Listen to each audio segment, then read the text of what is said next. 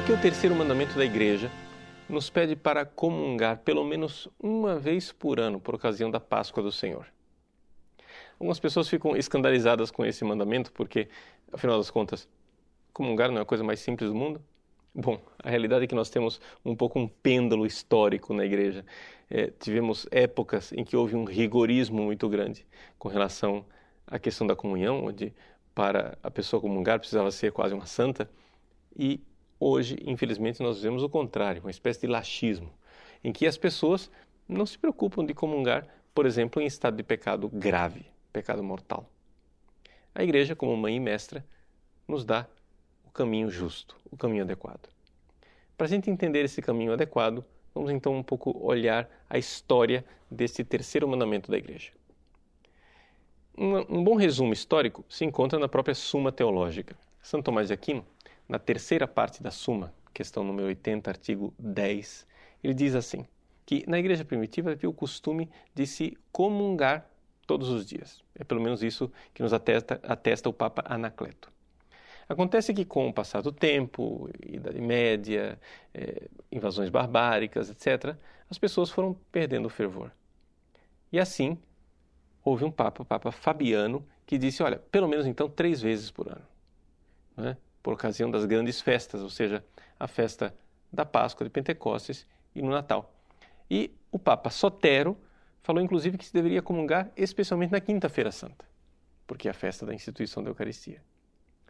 Mas, infelizmente, as coisas eh, foram ladeira abaixo, ou seja, na Idade Média as pessoas não ouviram é, esta orientação do Papa, não estavam prontas para comungar, não faziam caso de comungar com frequência, então foi aí que no quarto concílio de Latrão, em 1215, o Papa Inocêncio III fez esta norma que está vigente até hoje. É interessante, o quarto concílio de Latrão, que foi um concílio pastoral extraordinário, né, um grande concílio da Idade Média, nós iremos é, comemorá-lo no ano que vem, 800 anos do quarto concílio de Latrão. E esse capítulo 21 do quarto concílio de Latrão diz assim: traduzir aqui, é, todo fiel de um ou do outro sexo, depois de ter alcançado os anos de uso da discrição, então veja só, a partir dos sete anos de idade, é aqui que começa a valer esse mandamento. E aí ele diz: confessar-se pelo menos uma vez por ano e comungar por ocasião da Páscoa, ou seja, o terceiro, segundo e o terceiro mandamento da igreja, que estão em vigor ainda hoje estão valendo ainda hoje.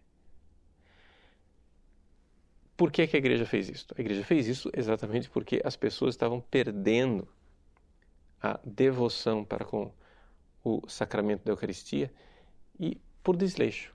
O que acontece é o seguinte: é que esta falta de comunhão, né, ou seja, ela eh, foi entrando um pouco na mentalidade popular. Não era a vontade da igreja, a igreja queria que as pessoas comungassem com frequência, mas isso foi entrando até que surgiu uma tragédia na história da igreja. Uma heresia terrível chamada a heresia do jansenismo. A heresia do jansenismo, que surgiu no século XVII, foi iniciada por um bispo, Cornélio Jansênio, que escreveu um famoso livro sobre Santo Agostinho, e ali eh, ele colocava um tal rigorismo que para você comungar você precisava é, ter quase que virtudes heróicas. Né?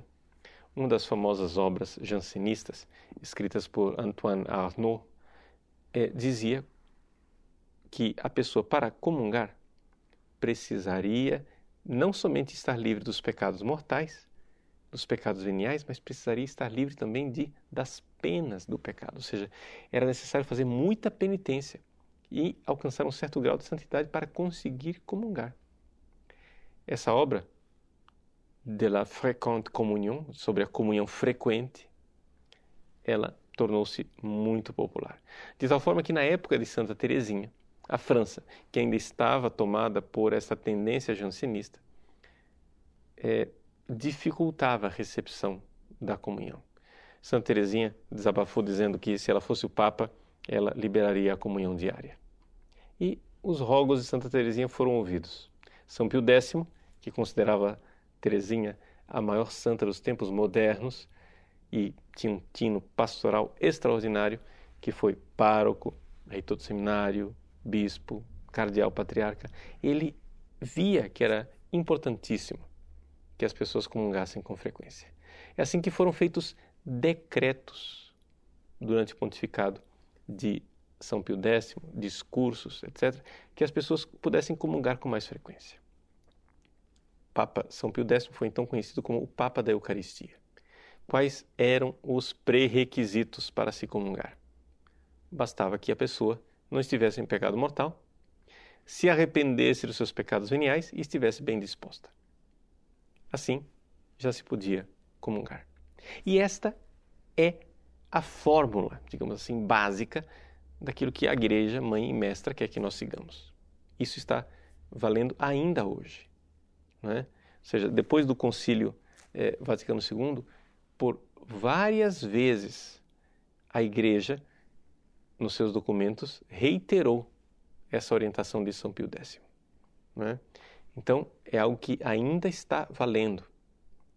O decreto da época de São Pio X, que elabora essa realidade toda com mais clareza, inclusive falando da comunhão das crianças, é o quam singulari.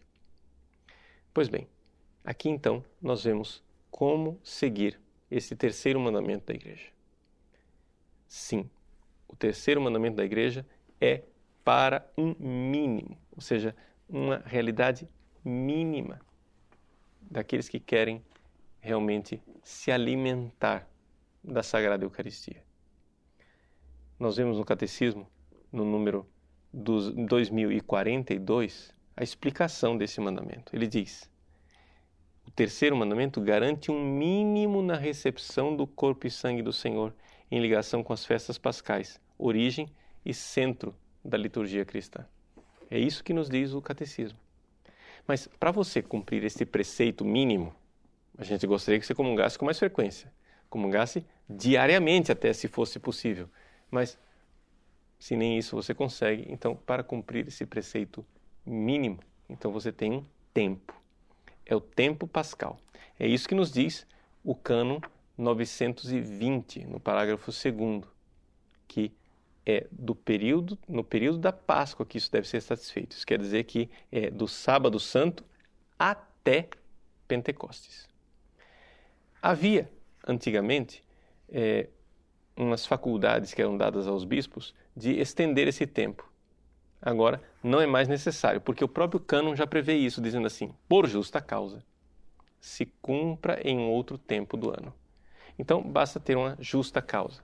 Isso é, por exemplo, muito comum nos países de missão, em que os padres não passam naquelas comunidades é, no período dos 50 dias do tempo pascal. Então é evidente que a Páscoa, então, ela é, é celebrada para aquela comunidade. Né? O preceito pascal é celebrado quando o sacerdote estiver presente.